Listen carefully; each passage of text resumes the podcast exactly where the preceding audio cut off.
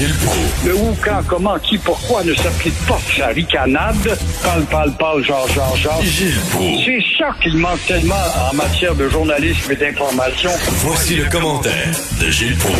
Gilles, là, c'est le dernier droit pour la loi 21. Euh, le procès pour faire invalider la loi sur la laïcité entre dans sa dernière étape avec les plaidoiries aujourd'hui.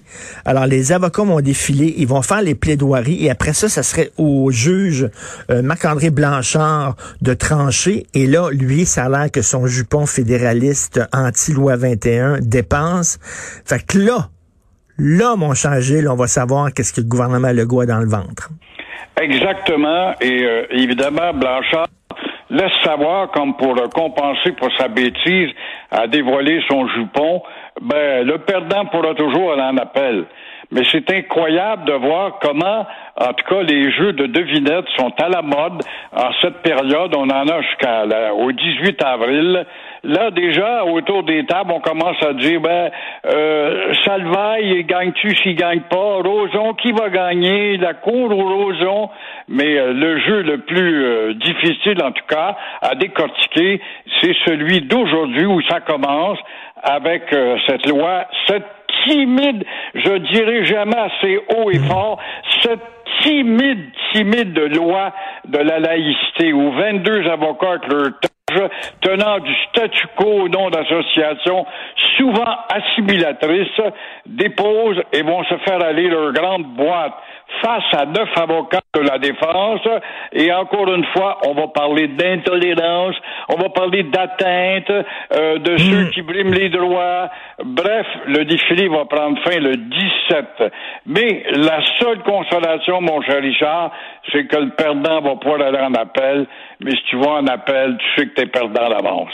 Et là, on voit, là, c'est un combat qui est totalement déséquilibré. 22 avocats qui sont contre, 9 avocats qui ont défendu la loi. Du côté de ceux qui veulent faire invalider la loi, des gros organismes assez puissants comme Amnesty International, comme l'Alliance de la fonction publique du Canada, la Fédération autonome de l'enseignement, la Commission scolaire de Montréal, le Conseil national des musulmans, et voilà, et voici, et voilà. C'est des gens, c'est des organismes avec beaucoup d'argent, euh, des organismes puissants, et euh, c'était vraiment un, un combat totalement déséquilibré. C'est David contre Goliath. C'est vrai, mais des organismes qui ont toujours été réputés pour être des broyards, d'être d'anti-québécois, et on voit très bien, si le juge voit pas ça, c'est un maudit malhonnête, on voit très bien que ce n'est pas le procès contre la loi 21, c'est le procès qu'on contre l'ensemble de l'affirmation du Québec. Exactement, tout à fait. Maître Julius Gray qui était contre. Moi, ça, moi, ça je vais m'en souvenir. Vraiment, là, je vais m'en souvenir que la Fédération autonome de l'enseignement a lutté contre la loi 21. Je trouve ça Désavoué incroyable. par plusieurs de ses membres. Oui, totalement. Amnesty International. Ils n'ont pas, ils ont pas d'autre chose de plus important à faire, Amnesty International, des prisonniers politiques à libérer, des journalistes. C'est là que tu vois que c'est l'hypocrisie. Et il n'y a rien, il n'y a pas de puits sur la terre assez profond pour atteindre la profondeur de l'hypocrisie anglo-saxonne. Euh, Amnesty International, hey, hey, hey, on n'est pas dans les prisons de Cuba ici au Cambodge, là. Parce que je cherche, on n'est pas dans le triangle d'or de Thaïlande. Et là, là, euh, la, la, la, la, directrice générale, Gilles, d'Amnesty International, elle était interviewée à l'émission de Sophie Durocher, ma conjointe, et elle disait, euh, elle disait, ben, vous savez, ces, ces femmes-là, si elles enlèvent leur voile, elles vont être mal vues dans leur communauté. Ben oui, mais le problème, c'est peut-être leur communauté. Le problème, c'est leur imam. Le, problème, c'est pas la loi 21, Christine. La communauté, c'est un naïf ou c'est une malhonnête? Ta communauté s'en est une de bordée de fanatiques qui conjuguent encore au 19e siècle. Car c'est ça, ta communauté. Ta communauté, c'est le régime de la noirceur. Ta communauté, c'est le régime des lumières tamisées. Comment ça se fait que ça peut pas comprendre des intellectuels? Alors, il n'y a rien de pire qu'un intellectuel assis qui condamne par rapport à un con qui colporte, hein? Oui, alors euh, ça, c'est la fameuse phrase de Michel Audiard, le scénariste français. Un, con qui marche va plus loin que deux intellectuels assis. Voilà, voilà, ça, ils n'ont pas compris ça. Ben non, le, prix de l'essence est trop bas, selon vous? Ben, le prix d'essence, c'est qu'il y a une réunion de l'OPEP, je complète un peu avec ce que Michel disait tout à l'heure.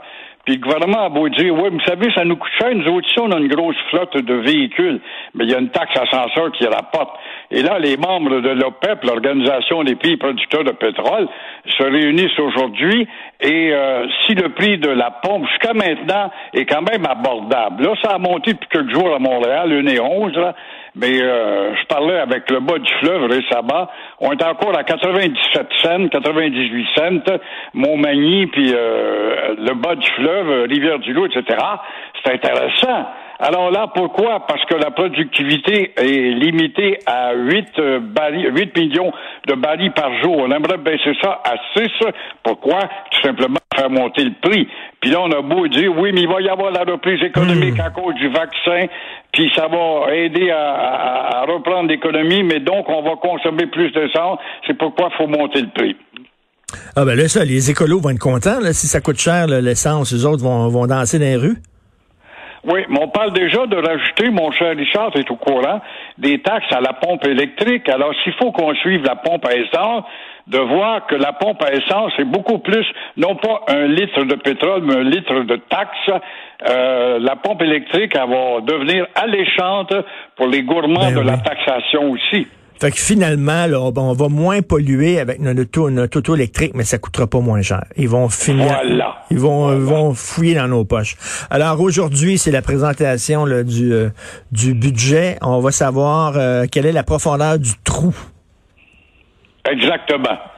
Parlant de trou, euh, je voulais parler d'Ottawa, mon cher Michel. Moi, je sais pas, oriente-moi. Je t'ai lu ce matin, j'ai vu ça, je vais un peu dans le même sens avec un autre volet. Où est-ce que s'en va Ottawa exactement? Moi, je ne comprends plus rien du côté d'Ottawa.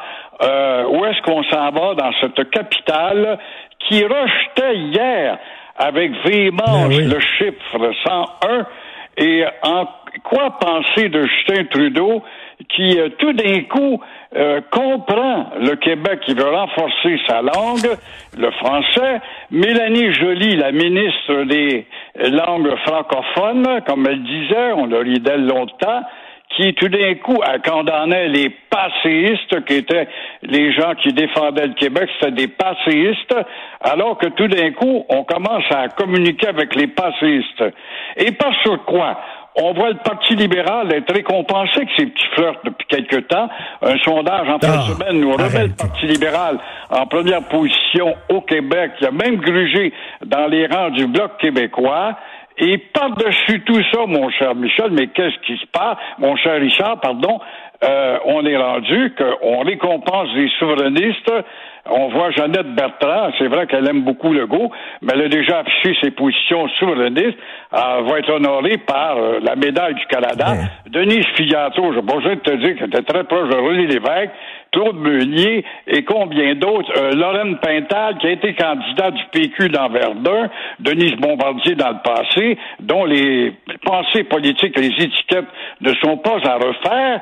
Alors, qu'est-ce qui se passe tout d'un coup avec Ottawa et cette hmm. opération de charme qui se généralise à tous les paliers? Mais moi, j'en reviens pas. Le sondage, est tombé sur le cul en disant que ce serait majoritaire Trudeau, avec tout son multiculturalisme zélé qui nous impose, qui nous enfonce dans la gorge, avec la directrice du Parti libéral du Canada au Québec qui ridiculise la loi 101.